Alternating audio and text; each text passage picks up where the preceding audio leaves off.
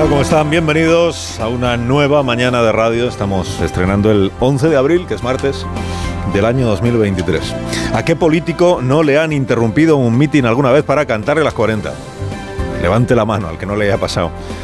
Ignoro si los, si los adiestradores de oradores mitineros les entrenan sobre qué hacer cuando te ocurre esto que le pasó ayer al presidente Sánchez en su visita eh, mitinera o evangelizadora a Segovia, que estaba Sánchez iniciando, eh, llevaba creo que 15 minutos de, meeting, estaba iniciando un sartenazo que le quería dar a García Gallardo, el de Vox, el del latido de Vox por haber cuestionado el cambio climático, no sé cuando eh, le voceó al presidente una chica cuestionándole su cambio de postura sobre el Sáhara. No, no, no, escuchadme una cosa. No hay que... no hay que... No hay que... Re, sí, sí. Bien, luego... Bueno, eso no es así. No es así. No es así. Bien. Bien. Bien. ¿Podemos, ¿Podemos continuar nosotros? Bien. ¿Podemos continuar nosotros? Ya habéis hablado. ¿Podemos hablar? ¿El resto? Bueno, así es como suena este incidente captado por el micrófono que tenía Sánchez para dar el del meeting, el meeting, que apenas se entiende lo que están diciendo, lo que le están gritando. Y ahora vamos a escuchar cómo suena este mismo incidente, pero captado por el teléfono móvil de uno de los que interrumpió el meeting. No hay que replantearte tu política no hay que, no ¿Cuánto te paga Marruecos? ¿Cuánto te paga Marruecos?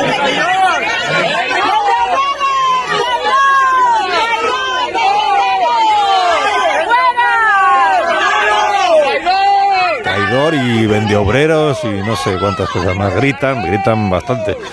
Bueno, estos que vocean se hacen llamar Frente Obrero y tienen ya unas cuantas de estas, porque son los, es el mismo grupo que en Valencia le montó una parecida a esta a Yolanda Díaz, a la que llamaban Lady Paro en aquella escracho, como usted lo quiera llamar, ¿no? O sea que tiene a Mónica Oltra también se lo han. Bueno, esto, esto de interrumpir a quien está predicando, a quien está dando un mitin, ya les he dicho alguna vez que a mí me parece muy poco respetuoso. ¿no?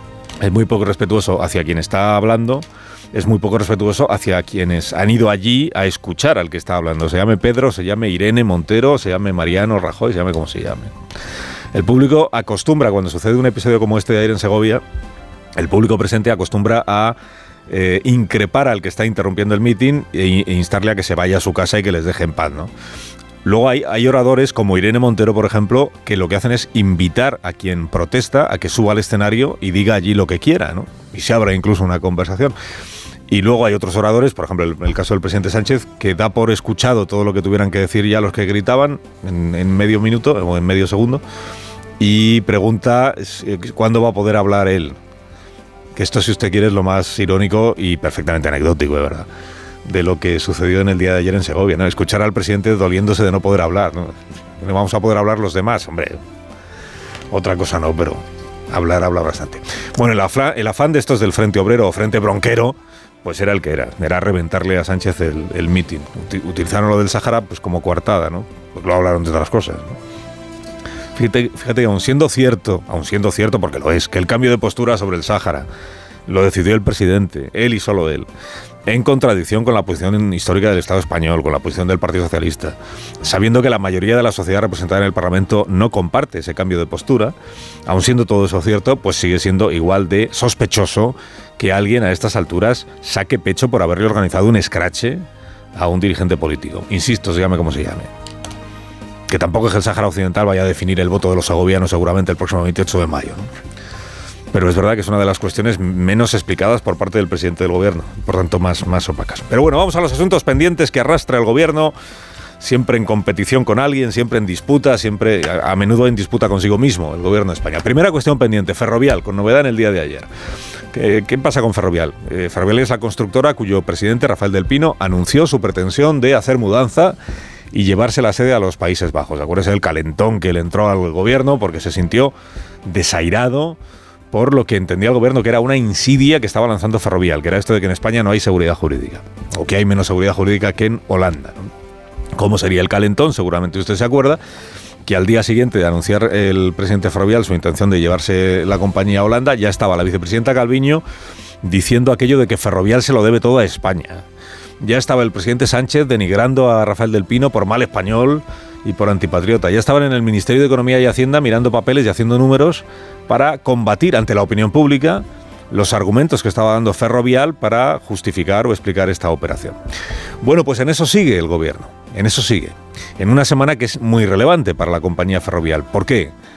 Porque el jueves hay Junta General de Accionistas.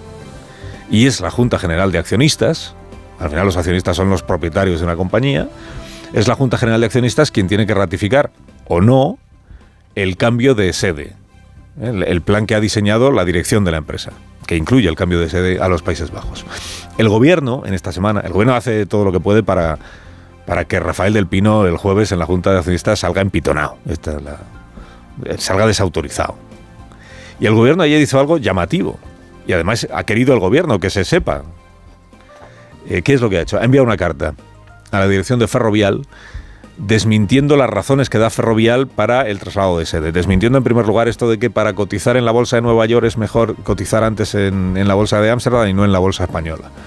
Lo que le dice el, gobierno es que no ve que eso, que eso no es así. Que se puede cotizar en Nueva York cotizando en Madrid, teniendo la sede en Madrid. Y que en todo caso se ofrece el gobierno, si ese fuera el obstáculo, pues a ver la normativa que existe. Un poco lo que dijo Nadia Calviño el día siguiente a lo de Ferrovial en este mismo programa. ¿no? Pero dice más cosas esa carta dice, por ejemplo, que sería bueno que los accionistas tuvieran noticia de todo esto que el gobierno dice en la carta a la dirección de la compañía privada. Por su interés y en síntesis repetimos, el gobierno le dice a la compañía privada que haga el favor de informar a sus accionistas de lo que está diciendo el gobierno. ¿Y esto es una manera de presionar? Pues así lo interpreta la mayoría de los periódicos hoy, ¿no? ¿Y qué es lo que está diciendo? Además de esto de que los argumentos no le convencen y de que no ve razones económicas fundadas para el traslado de sede, lo que le dice es que hay riesgos y contingencias en esta operación diseñada por la Dirección de Ferrovial que deberían conocer los accionistas. La carta la firma el secretario de Estado de Economía, eh, que es una persona muy afable, muy, muy educada, Gonzalo García Andrés, que anoche estuvo en la brújula. Y anoche le preguntó Rafa La Torre por esto de los riesgos y las contingencias que menciona en su carta. ¿A qué riesgos se expone la compañía si consuma el traslado de sede? Se lo preguntó eh, con poco éxito Rafa porque no quiso o no, detalló mucho el secretario de Estado. ¿Qué riesgos son esos? Explicó que se trata de que la compañía sepa que podría cotizar en Nueva York sin irse de España, todo de buenas, oiga, naturalmente, que el gobierno está ahí para ayudar y que lo de los riesgos, pues claro, son las consecuencias que tendría que no hubiera razones fundadas para llevar a cabo el traslado de sede. Pero sobre todo insistió el secretario de Estado en esta idea de que la carta es con la mejor de las intenciones para acompañar a los accionistas en, este, en esta labor, en esta tarea, en este camino.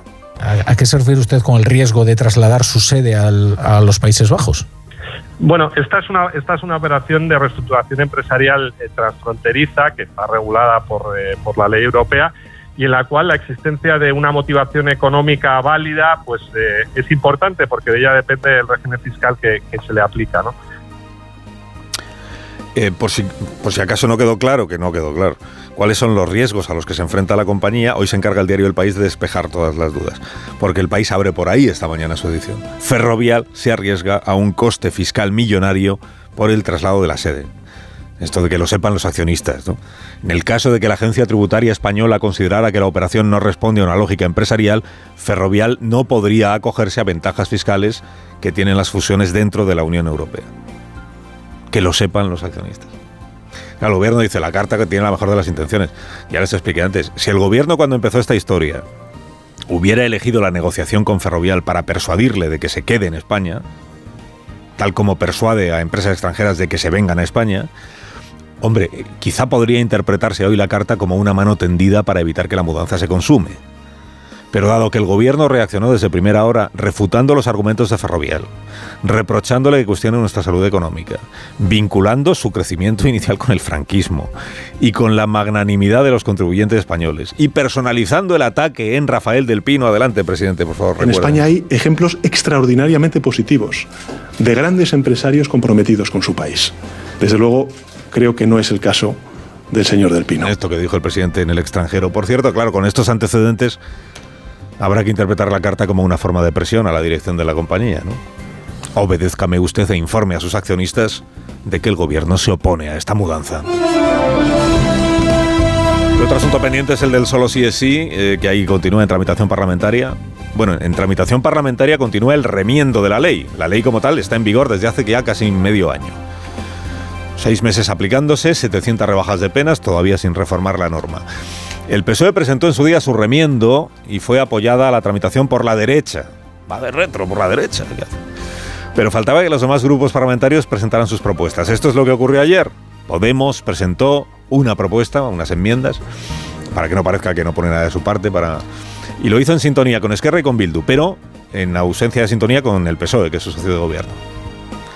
Le podemos dar todas las vueltas que usted quiera a lo que, a lo que presenta ahora Podemos, a lo de la utilización de, de la violencia y la intimidación, mencionar la violencia y la intimidación como agravantes en el Código Penal. Digo, le podemos dar todas las vueltas que usted quiera, pero es que va a servir de poco porque no tiene apoyos suficientes Podemos para que esto salga adelante.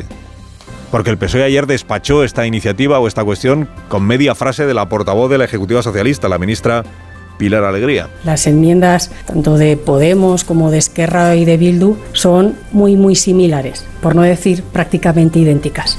Pero les diré, no solucionan el problema, no solucionan los efectos indeseados. O sea que no. O sea que el PSOE no está con Podemos en este asunto y por tanto lo que va a salir adelante es la propuesta que ya presentó la ministra de Justicia, la propuesta que presentó el Grupo Socialista. Y va a salir adelante porque tiene mayoría suficiente en la Cámara. Y tiene mayoría suficiente en la Cámara porque Feijó quiere que la tenga.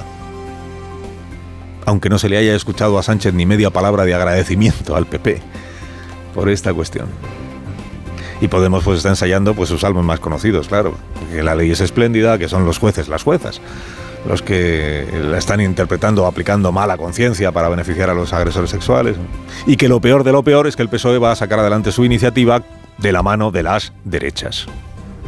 O sea, otra matrimoniada del gobierno de, coalición. Unida a la matrimoniada máxima que ahora es la que se traen los iglesias y los, y los yolandistas. Por ver quién tiene menos ganas de concurrir juntos a las urnas. Lo que les contaba ayer, que si el pitufo gruñón que dicen unos del otro que si la traidora que dicen eh, los del otro de la una. De puya en puya hasta la urna vaciada. Carlos Alsina en Onda Cero.